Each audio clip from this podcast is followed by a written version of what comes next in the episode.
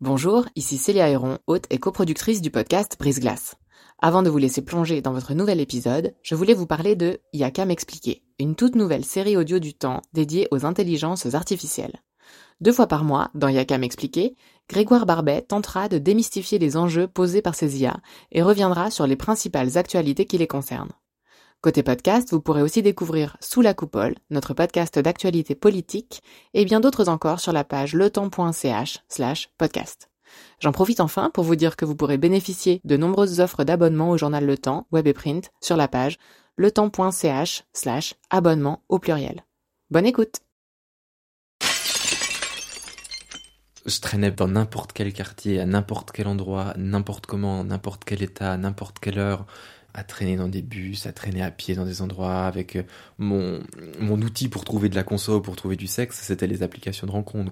Donc je me retrouvais des fois à 3h du mat dans une gare à pédaler pour recharger mon, mon attel, pour avoir de la batterie, pour trouver où j'allais prendre ma prochaine dose. Bienvenue dans la saison 5 de Brise Glace, un podcast du temps qui s'intéresse à tout ce qu'on n'ose ni dire ni demander aux gens qui nous entourent. Avez-vous déjà entendu parler du chemsex? Le mot vient de la contraction de chemicals, produit chimique en anglais, et sexe. Il désigne aujourd'hui le fait d'avoir des relations sexuelles sous l'emprise de drogues dures, toujours plus intenses et toujours plus dangereuses. L'expérience, sous un vernis festif, a bien failli tuer Loïc, trentenaire jeune voix. Il nous la raconte au micro de Brise-Glace. Je m'appelle Loïc, j'ai 30 ans et euh, je suis malade dépendant en rétablissement. J'ai pratiqué le chemsex pendant plusieurs années et euh, je suis abstinent aujourd'hui. Dans quel genre de famille euh, vous avez grandi? Alors, j'ai grandi dans une famille, euh, tout ce qui est de plus normal. J'ai des parents qui sont toujours ensemble, qui se sont rencontrés à 20 ans, qui se sont mariés, qui ont fondé une famille, ils ont eu trois enfants. Je suis l'aîné. Donc, je me suis construit dans un modèle familial, un truc très hétéronormé, avec une injonction euh, à, à, réussir parce qu'il y avait des attentes, parce qu'il y avait euh, des parents qui euh, voulaient le meilleur pour leurs enfants et qui essayaient de, de transmettre ce qu'ils avaient à transmettre. Donc un modèle familial basique comme il en existe des tas. Vous avez eu quel genre de, de scolarité d'adolescence? J'étais le premier de la classe. J'ai eu un, un parcours scolaire où j'excelle quoi. Mais en parallèle de ça, euh, je souffre énormément. Je me sens pas appartenir aux autres. Je sens que avec la découverte de mon euh, orientation affective et sexuelle que c'est pas un ce qu'on attend de moi et deux ça correspond pas à la norme. Donc tous ces questionnements là viennent se percuter les uns aux autres et euh, c'est vraiment compliqué parce que c'est un peu trouver sa place dans une société et même dans une cellule familiale et même avec soi-même où ça matche pas, quoi. Parce que euh, c'est le rejet tout le temps, en fait. Mais déjà de mois à mois. Parce qu'au début, l'acceptation de l'orientation affective et sexuelle, elle est très compliquée. Elle se fait comment, cette prise de conscience, disons? Elle se fait parce que je vois bien que euh, dans les vestiaires, au sport, je regarde les garçons. J'avais euh, 15, 16 ans. Mais euh, je refoule. Je refoule, et puis il faut appartenir, et puis je suis efféminé. Et du coup, j'étais la cible de moqueries, mais pas que de mes camarades de classe, mes professeurs aussi. Donc jusqu'à mes 18 ans, j'avais très peu d'amis. Je me suis vraiment renfermé sur moi et je me suis construit un monde pour me protéger. Alors je lisais des livres, mais des tonnes de livres. Euh, on m'offrait un bouquin, dans l'heure il était lu, et je les enchaînais, je les enchaînais, je les enchaînais. L'idée c'était, je me construis mon monde pour me protéger du monde à l'extérieur, celui qui me veut du mal toute cette souffrance qui émanait de ce sentiment de non-appartenance, elle ressortait, elle s'exprimait avec beaucoup de tristesse. Moi, me lever le matin était horrible parce que je comprenais pas pourquoi on devait aller construire des choses pour mourir après. Ça, moi, ce questionnement existentiel-là, il m'a fait souffrir très très longtemps. À quel moment est-ce que euh, vous avez fait votre coming out auprès de vos parents? Je l'ai fait beaucoup plus tard. Je l'ai fait, j'avais euh, plus d'une vingtaine d'années.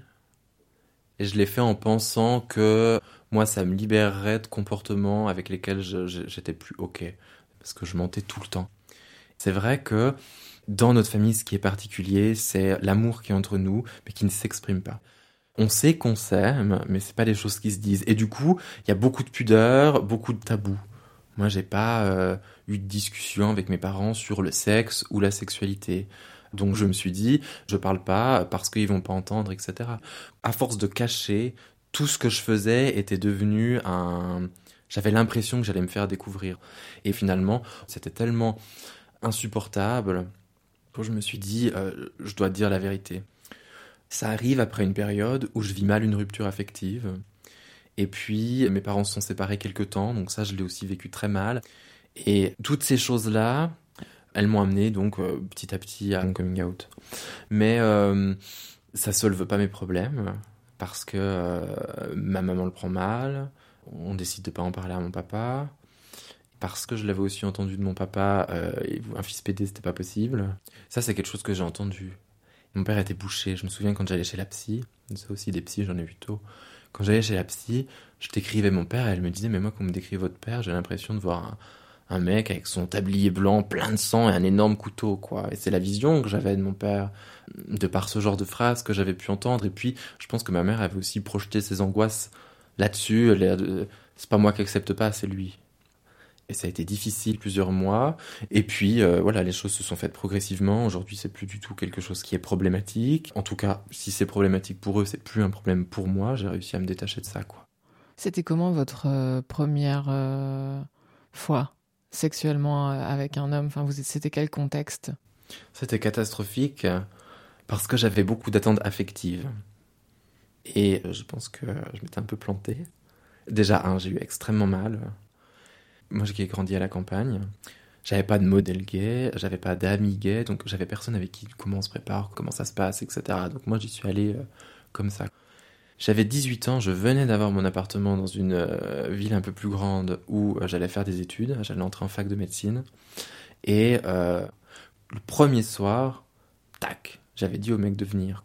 Comme si, après 18 ans de serrage de bride, il fallait lâcher et tout libérer. Et puis, soudainement, ce que j'observe, c'est que je suis plutôt bon dans euh, le rôle du fêtard. Et ça consiste en quoi, ce rôle du fêtard, entre guillemets, comme vous dites? Moi, j'étais celui qui amusait la galerie. Et progressivement, j'ai appartenu à des groupes. Les gens viennent vers moi, je commence à exister, on dit des trucs, ouais, machin, il fait la fête, tu peux aller chez lui, il y a des afters géniaux, il y a des before géniaux, etc. J'étais celui même qui... Euh, faisait se rencontrer les groupes parce que tout le monde voulait être avec Loïc. On jalousait si Loïc était à un endroit ou à un autre. Ça me donnait de l'importance. L'ego était euh, en, prenait un coup et, euh, et, moi je trouve ça grandiose quoi parce que moi qui me suis caché dans mes fringues euh, des autres qui craignaient les insultes etc Là, j'existais grâce à la fête, mais aussi grâce à mon orientation affective et sexuelle, parce que je la vivais assumée dans une plus grande ville, et puis j'avais j'avais trouvé le truc, je m'étais mis un peu avec euh, avec des mecs et des nanas qui étaient un peu des caïds de, la ville, qui habitaient dans les quartiers, et euh, ils m'avaient trouvé super cool, euh, ils m'avaient pris sous leur aile, et puis personne ne faisait chier.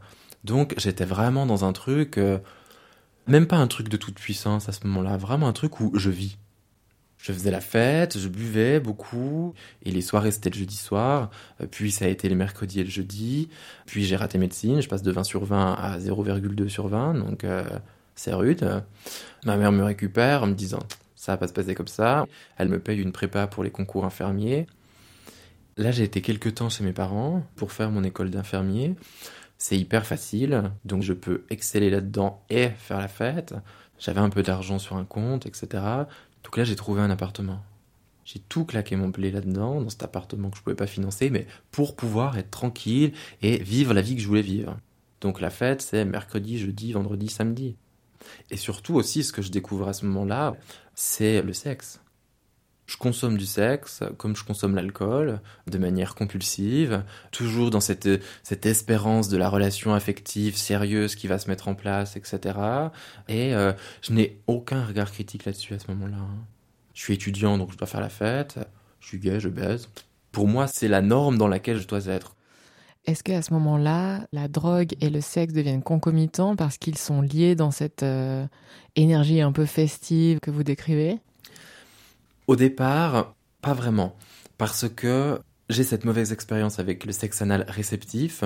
Donc j'évacue ça en me disant, c'est pas grave, euh, je vais être actif. Donc j'enchaîne les mecs comme ça en étant actif. Et progressivement, je me rends compte que le cannabis me détend et peut peut-être m'aider, euh, pas avoir une sexualité anale réceptive, mais quand même je me sens plus en face, plus en lien, et je commence là à euh, déjà avec cette force de conscience de me dire j'ai quand même une sensibilité à l'addiction, donc je peux pas apprendre à rouler parce que je savais que si j'apprenais à rouler, je pourrais consommer plus. À rouler donc des, joints. Donc ce que je fais, c'est que je vais chez mes potes, je leur dis roule-moi en temps, et je repartais avec ça dans mon paquet. Quelquefois, je les ai consommés pour me détendre, comme ça le soir, machin. Ou... Mais c'était vraiment, je les garde pour quand j'aurai du sexe.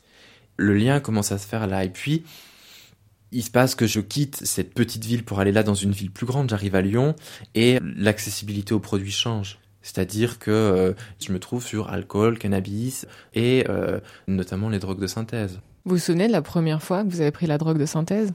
Moi, je me souviens euh, vaguement de mes premières extas, par exemple. Je vais avoir 22, 23 ans. Je suis plutôt chétif. Puis bon, quand j'arrive en 2015 à Lyon, je suis paumé, euh, toujours en construction, toujours dans cette recherche de limites, des repères. Euh, je suis confronté rapidement au fait que ben on est sur un truc quand même qui est pas très friendly, ou beaucoup les apparences, ou si on n'est pas sûr de soi, ben ça matche pas trop. Du coup, en prenant la substance pour faire la fête, ça déjà ça me lâche. Et là aussi, chaque fois, je rentre avec un mec de soirée grâce à la substance. Parce que la substance, elle m'a permis d'aller aborder les gens, de me laisser me faire draguer, de draguer, de danser avec les gens, etc. Et de leur faire des propositions de rentrer avec moi. Donc ça, ça dure pendant deux ou trois mois. Puis ensuite, je bascule dans un truc où de euh, ah on est en soirée, on va prendre quelque chose, c'est ah il faut qu'on trouve une soirée pour prendre quelque chose. Puis ensuite, il y a plus que euh, moi qui cherche absolument les soirées et puis qui dit bah si on n'a pas de produit, on n'ira pas à la soirée. Et déjà à cette époque-là, quand mes amis prennent une pilule, moi j'en prends deux. Parce que euh, il me faut l'effet. Faut que je décolle. Donc ça monte crescendo comme ça, et puis je discute avec des mecs, et un jour un mec me dit Ah, ce mec était médecin, et il me dit Tu sais, euh, tu devrais prendre la 3-MMC, une drogue de synthèse de la famille des catinones, tu devrais prendre parce que tu verras, ça va t'aider, tu vas t'ouvrir, c'est formidable et tout. Les catinones, c'est un dérivé d'une plante qui s'appelle la cat. C'est des drogues synthétiques. C'est fabriqué dans des laboratoires aux Pays-Bas, mais aussi dans certains pays d'Asie. On commande sur Internet, ça arrive directement dans la boîte aux lettres. Ces produits-là, en l'occurrence, décuplent les sensations, ils décuplent les performances. Ça va me permettre de faire des vrais marathons sexuels pendant 2, 3, 4 jours. Et en l'occurrence, surtout, moi, ça m'aide à accéder à la pénétration. C'est de la poudre? Voilà, donc je sniffe ma poudre. Ce mec euh, me pénètre, j'ai des sensations incroyables. Le mec prend son pied, donc ça veut dire que je suis performant. Ça dure toute une après-midi, on s'arrête. Je suis un peu fatigué, mais ça va.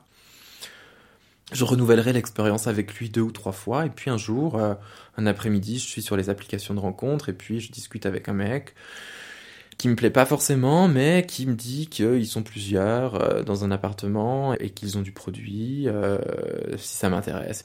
Et moi, je me dis, bah tiens, pourquoi pas Donc je vais dans ce truc chemsex. Je me souviens d'un appartement absolument cracra.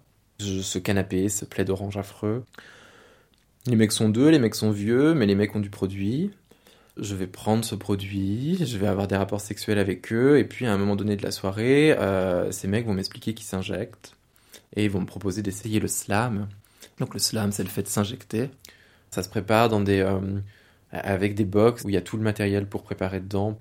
Euh, il faut sortir sa petite cupule, poser sa poudre, mettre ensuite son eau salée pour dissoudre, chauffer, enfin aspirer dans le truc pour injecter. En fait, il faut s'imaginer une prise de sang, mais dans l'autre sens. Donc vous tendez votre bras. Un, un. On m'a fait mon injection et j'ai trouvé ça formidable. Je me souviens, je parlais, j'étais plein de trucs.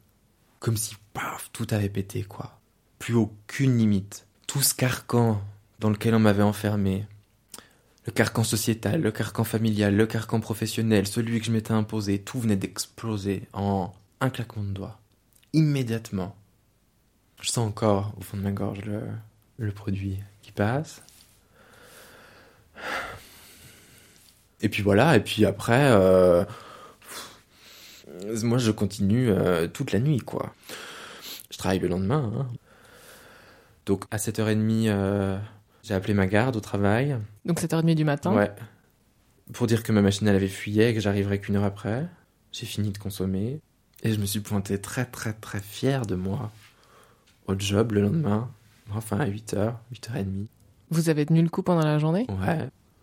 Et pendant quelques semaines, j'ai accroché, euh, mais vraiment euh, tout de suite à cette identité de chemsexer et de junkie qui enfin euh, me donnait le rôle que j'attendais parce que tous les autres rôles que j'avais occupés avant sont des rôles dans lesquels je me suis pas épanoui. Même dans ce rôle du fêtard où j'avais cette sensation d'exceller, j'ai fait éclater tous les groupes d'amis dans lesquels j'étais. Et là, tout s'aligne. Donc je fais les pharmacies très fièrement, pour récupérer des Steribox, donc des boîtes pour m'injecter. Et c'est là où vraiment je rentre dans ce que les puristes vont définir du chemsex, c'est-à-dire que je vais vraiment dans des endroits où on va consommer et baiser. Donc c'est plus la consommation sexualisée que je pouvais connaître après la fête quoi. Ça peut être le mardi soir euh, ça peut être euh, le mercredi après-midi euh, le moment où je vais trouver je vais aller consommer. À l'époque c'est en plus un peu compliqué en 2015 de trouver facilement ce produit et les gens qui le consomment on, le dit encore pas trop c'est plutôt un truc qui est pas très assumé il faut rentrer dans les réseaux. Donc parfois il faut chercher. Et moi très vite j'ai ce système d'obsession qui se met en place qui est caractéristique de la maladie de la dépendance. Si j'ai l'occasion d'aller consommer, ben j'y vais quel que soit le moment. je suis allé consommer des fois, euh, commencer à consommer à 9h le soir alors que je prenais à 6h le lendemain matin en me disant juste une fois. Et ça durait euh, 4 jours. Donc très très rapidement, euh, je vais me commencer à manquer le travail. Au début parce que je préférerais aller me défoncer, après parce que je pourrais plus aller travailler. Puis j'irai plus beaucoup au travail parce que je suis dans un truc complètement schizophrène. Où euh, la journée, je dis aux gens d'arrêter de consommer, puis le soir, je rentre chez moi et, et je m'enfile un shoot. Donc en même pas six mois, j'étais cramé. C'est-à-dire que le peu de pognon que j'avais pas brûlé pour faire la fête, bah cette fois, je l'utilisais pour me défoncer. Ça coûte cher? Ben, moi qui avais compris un peu comme avec les joints que je devais euh, trouver des, des mécanismes pour pas être euh, dans un truc d'abus, je voulais pas commander euh, des grosses quantités sur internet parce que le gramme sur internet coûtait 20 euros, le gramme au dealer en coûtait 70. Donc je préférais aller acheter mon gramme au dealer et puis je me disais au moins comme ça, ça me restreint parce que c'est plus cher. Sauf quand j'avais consommé mes 3 grammes, j'allais en chercher 3 autres. En termes d'effet, ça donne quoi le cycle d'une prise? Au début, c'était de 3-4 en une nuit. Ouais, toutes les trois heures, je rechargeais. Et puis après, plus ça va, plus j'ai besoin de produits pour avoir l'effet. Donc j'ai continué à garder ce même rythme, mais j'augmentais les doses. Jusqu'à m'intoxiquer et faire mes overdoses et comprendre que je devais baisser ma dose. Mais du coup, baisser ma dose, mais prendre plus souvent. Et la descente, ça dure combien de temps? C'est des produits qui déjà viennent vampiriser complètement les réservoirs de sérotonine. Donc quand vous avez pris ça pendant 3-4 jours... Euh, le, retour à la normale, déjà, on redécouvre qui on est vraiment, donc en fait, aucun problème n'est solutionné. Euh, en plus, physiologiquement, à l'intérieur, euh, tout est fracassé, il faut laisser le temps que ça se régénère. Physiquement, il y a le sommeil en moins, euh, l'alimentation en moins, et, etc. Donc, moi, je dégustais, hein, des descentes qui pouvaient durer plusieurs jours, plusieurs semaines, et où, quand c'était trop compliqué, je reprenais.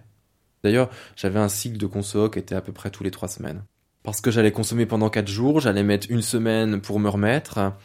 Ensuite, j'allais réémerger et puis avoir l'impression de me dire ok, c'était la dernière fois, être dans une nouvelle dynamique. Et puis très rapidement, à la fin de la deuxième semaine, les envies revenaient, se transformaient en obsession, occupaient tout l'esprit. Et puis j'explosais en fin de troisième semaine et j'allais me défoncer. Est-ce qu'il y a des gens qui se rendent compte de quelque chose, des gens qui vous mettent en garde? Oui, on m'a mis en garde, mais euh, très rapidement, j'ai plus beaucoup d'amis parce que euh, je peux plus aller aux soirées parce que moi, je suis déjà défoncé avant les soirées. Puis la soirée, elle m'intéresse pas parce qu'on peut pas baiser. En plus, très vite, au bout de six mois, je commence à avoir des hallucinations, des, des envies de mort qui sont très très fortes. J'ai souvenir, voilà, vraiment m'enfermer chez moi, euh, baisser tous ces volets parce que je dis je vais sauter par cette fenêtre. Et puis euh, là, là, où j'appelle à l'aide, c'est que ben, dans ces situations, je redeviens euh, le petit enfant qui se réveille et je prends le téléphone et j'appelle ma mère. Donc au début, j'appelle ma mère en lui disant que ma vie est catastrophique, que je sais pas pourquoi, je suis pas bien, que si, que ça, etc. Donc une fois, deux fois, trois fois, quatre fois, elle viendra, elle m'essaiera de m'aider. Et puis, euh, un jour, elle me pose la question si je me drogue. Et, là, je dis oui, quoi. Moi, c'est une libération. Je dis oui. J'ai déjà appelé à l'aide. À ce moment, le moment où je dis oui, j'ai déjà appelé à l'aide. J'attends un rendez-vous dans un centre euh, d'addicto ambulatoire. Mais on m'a donné un rendez-vous dans trois mois. Donc j'attends mon rendez-vous. Là, euh, ma famille découvre qu'en fait, je prends pas de pilule, mais je me pique. Et euh, là, c'est la fin du monde. C'est la fin du monde, euh, leur fin du monde, mais moi, c'est pas la même fin.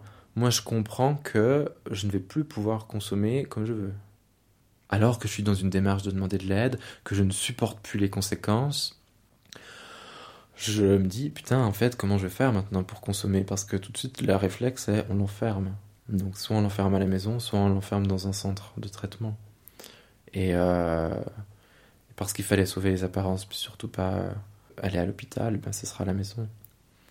J'ai vu un médecin qui m'a fait, euh, c'est là où c'est le retour des médicaments à ce moment-là, où on me fait essayer des tas de protocoles, euh, des tas de médocs, où on me prescrit des antidépresseurs, des anxiolytiques, je découvre que j'aime bien les anxiolytiques. Donc j'avale le double de la dose quand il y a une dose de prescrite parce que ça m'endort. Ensuite, j'ai des trucs qui me sont prescrits pour pas consommer. Et du coup, euh, je consomme avant parce que je sais que si je consomme en même temps, c'est trop dangereux. Donc je consomme avant, puis ensuite je prends le médicament pour pas reconsommer pendant que je suis en craving, puis parce que ça marche pas, je prends l'anxiolytique, puis parce que ça marche pas, je prends la voiture pour aller rejoindre ma mère euh, pour me mettre à l'abri et euh, je plantais une bagnole comme ça, fini au fond d'un ravin. Et je riais. J'étais juste, ah, ben, j'ai eu de la chance. Rien ne me sert de leçon. Je sortais de l'hôpital, je reconsommais. J'ai fait des overdoses j'arrivais plus à envoyer l'information de, de la respiration. Je me bloquais au niveau de la gorge et j'arrivais plus à. Je savais plus dans quel sens fallait que ça parte. J'étais complètement euh, halluciné, quoi. Je voyais des, des formes, des ombres, des bruits, je voyais des trucs. Euh. C'était la cata et puis après, il y a les dégâts au niveau physique. J'arrivais pas à faire de réduction des risques. Donc j'avais mon traitement préventif pour le VIH, mais je le prends euh, au début, mais après j'oublie de le prendre. J'ai mon matériel propre, mais quand il n'y a plus de matériel propre, ben, j'échange, je, je prends celui des autres, ou euh, c'est pas grave. Et, ça, ça va durer sur euh, une petite année. À la fin de cette petite année, les, consommations sont sexualisées, mais il n'y a plus beaucoup de sexe. Hein. C'est-à-dire que les autres m'emmerdent un peu, ils m'empêchent de consommer comme je veux je ressemble plus à grand chose. Donc euh, on n'a pas très envie non plus de se déplacer pour venir me voir, sauf les mauvaises personnes. Donc je me retrouve finalement à graviter dans un réseau euh, avec euh, des junkies, des prédateurs, tous ces mecs qui ont compris que pour un peu de poudre j'étais prêt à, à faire n'importe quoi. Je vole, enfin vraiment j'ai le... Est-ce qu'il y a des moments où vous vous êtes senti en danger? Tout le temps. J'avais peur de mourir à chaque dose en fait. Hein.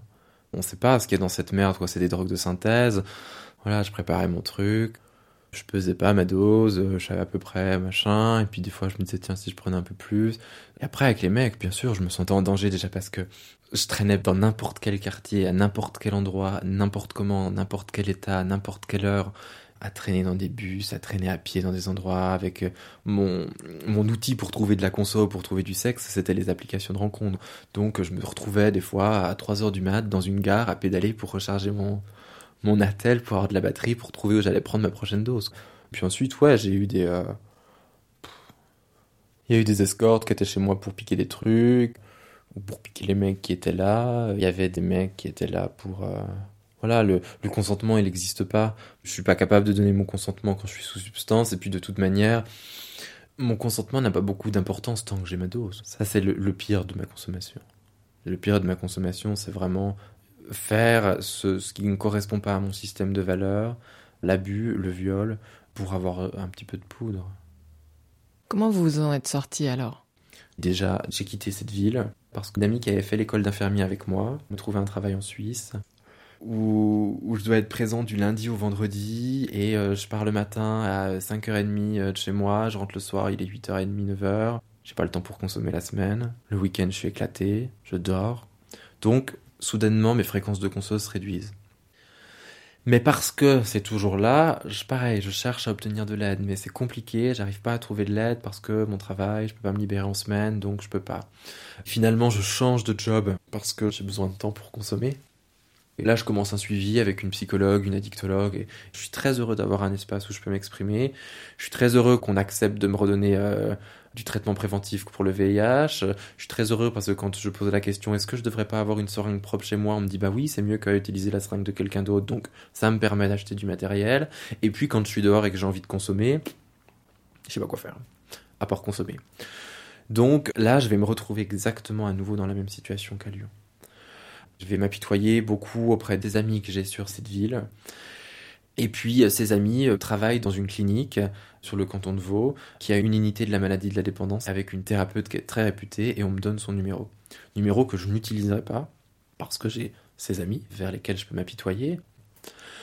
Et puis, à un moment donné, ben, ce cercle d'amis se restreint parce qu'il s'épuise jusqu'à ce qu'il n'y en reste plus que deux et qu'un jour j'arrive euh, chez une pour après une conso et qu'elle me laisse m'asseoir et qu'elle ne me réponde plus. Elle m'a dit voilà, tu peux venir t'asseoir, mais moi je ne parle plus avec toi. Et là, ça a été terrible pour moi.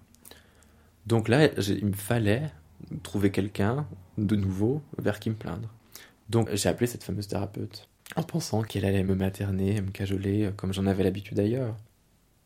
Cette femme était une ancienne addicte. Ça faisait 20 ans qu'elle était abstinente à l'alcool et elle utilisait un programme qui s'appelle le programme Minnesota, et ce modèle de soins, euh, il considère que la dépendance est une maladie.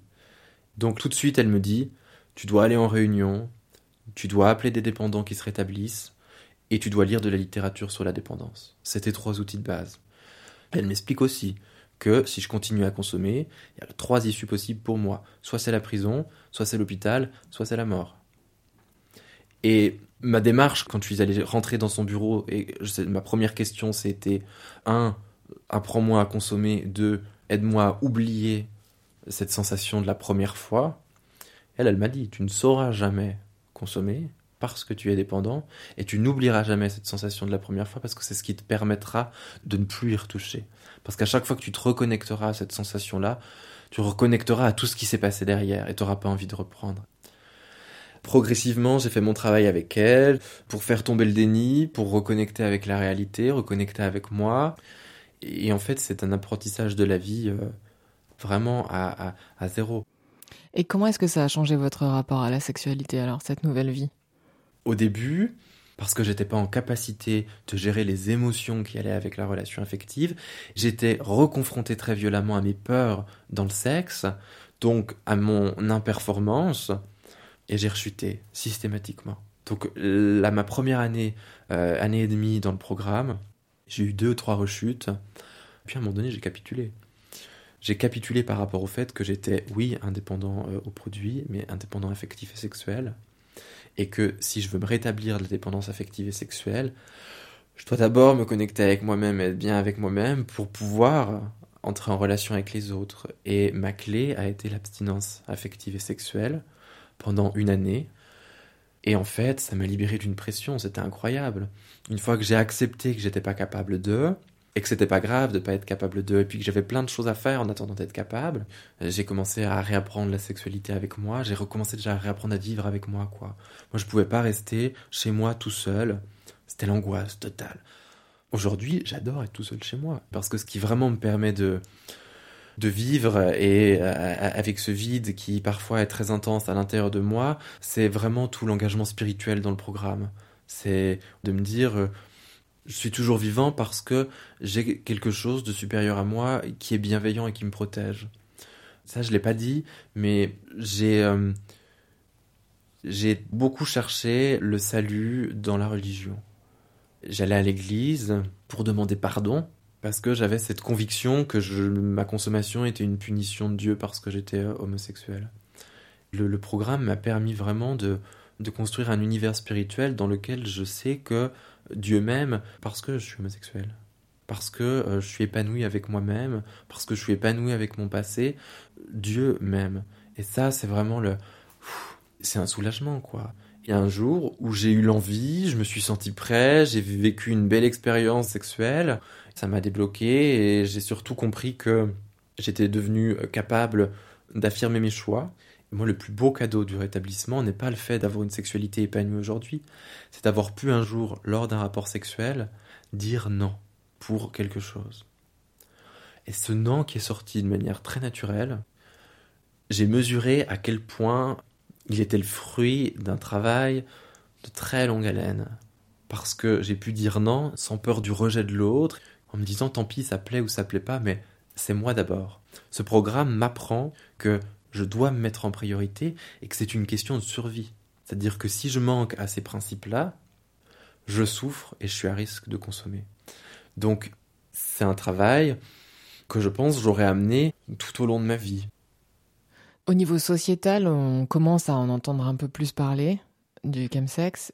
Comment est-ce qu'on devrait s'emparer de, de cette question euh, de santé publique au fond D'abord, il faut de l'information. Le problème qui était très présent au début et qui l'est encore aujourd'hui, malheureusement, c'est que le profil des euh, usagers de chemsex, on est sur des profils de personnes, souvent des euh, classes euh, sociales supérieures, avec des moyens, des revenus, ou alors des très jeunes qui débutent leur sexualité, mais en tout cas pas des profils classiques de la toxicomanie, c'est-à-dire pas des gens qui vont passer par les circuits habituels de réduction des risques et des méfaits liés à l'usage des substances et tout un public qui euh, n'est pas forcément non plus très au clair sur ce qui va de pair avec le chemsex, c'est-à-dire que je dois aussi me protéger, notamment en prenant un traitement préventif contre le VIH, la PrEP. Donc la première chose à faire, c'est informer. Mais notre souci, c'est comment on va informer euh, ce public qui est très difficile à toucher. Donc ce qu'on est en train de faire là en ce moment, ça permet ça déjà. Moi, je veux pas que mon message ce soit mon Dieu, la drogue c'est mal, mon Dieu, le chemsex c'est une catastrophe. Moi, je connais, de par mon travail, tout un tas de personnes qui pratiquent le chemsex et qui n'ont pas de problème. Je ne pense pas que la guerre aux drogues soit une guerre à mener parce que c'est une guerre qui est perdue d'avance. Avec les drogues de synthèse, c'est le meilleur exemple. Les drogues de synthèse, dès qu'elles sont identifiées par les autorités, elles sont rendues illégales et les concepteurs changent une partie de la molécule et elle redevient légale. Donc ils ont toujours un temps d'avance sur nous. La seule guerre qu'on peut mener et qu'on peut gagner, c'est la guerre contre la dépendance. Mais là, il faut donner des moyens. Ensuite, il faut pouvoir fournir un discours qui est adapté aux personnes qui sont des consommateurs, en leur distribuant le matériel nécessaire, en leur donnant l'éducation et l'information nécessaire sur la substance et la manière dont on la consomme. Et il faut pouvoir proposer des solutions aux dépendants euh, quand les dépendants sont prêts à les prendre, et en attendant pouvoir les accompagner. Aujourd'hui, ça manque. C'est clair que les associations communautaires, et en Suisse notamment les checkpoints, mettent des choses en place, mais avec des moyens qui sont leurs moyens, c'est-à-dire leurs moyens de structure associative, et on n'est pas au max de nos capacités. Qu'est-ce que vous diriez aujourd'hui à la personne que vous étiez euh, à 22 ans? Je lui dirais qu'il y a de l'espoir, mais euh, j'aurais aimé lui dire plutôt qu'il y avait des solutions qui marchaient. Il n'y a plus de colère aujourd'hui, mais c'est dommage que le programme Minnesota, cette solution qui est simple, qui est efficace et qui marche pour moi, je la connaissais pas à 22 ans alors que j'étais infirmier en santé mentale. J'avais jamais entendu parler de ce programme de rétablissement. Est-ce que si j'en avais entendu parler avant, je l'aurais saisi? Est-ce que si on m'avait expliqué que tous mes mots, ils étaient liés à ça, peut-être que j'aurais pris conscience plus tôt? J'en sais rien, mais en tout cas, ouais, de garder espoir. Merci d'avoir écouté ce nouvel épisode de Brise Glace et d'avoir embarqué avec nous pour cette cinquième saison. L'occasion de vous remercier d'être si fidèle à ce podcast, chaque année plus écouté. Je suis Célia Héron, cet épisode a été réalisé en collaboration avec Virginie Nussbaum et monté par Sylvie Goma. Pour découvrir tous les autres, rendez-vous sur la page letemps.ch slash podcast ou sur vos applications d'écoute. À dans 15 jours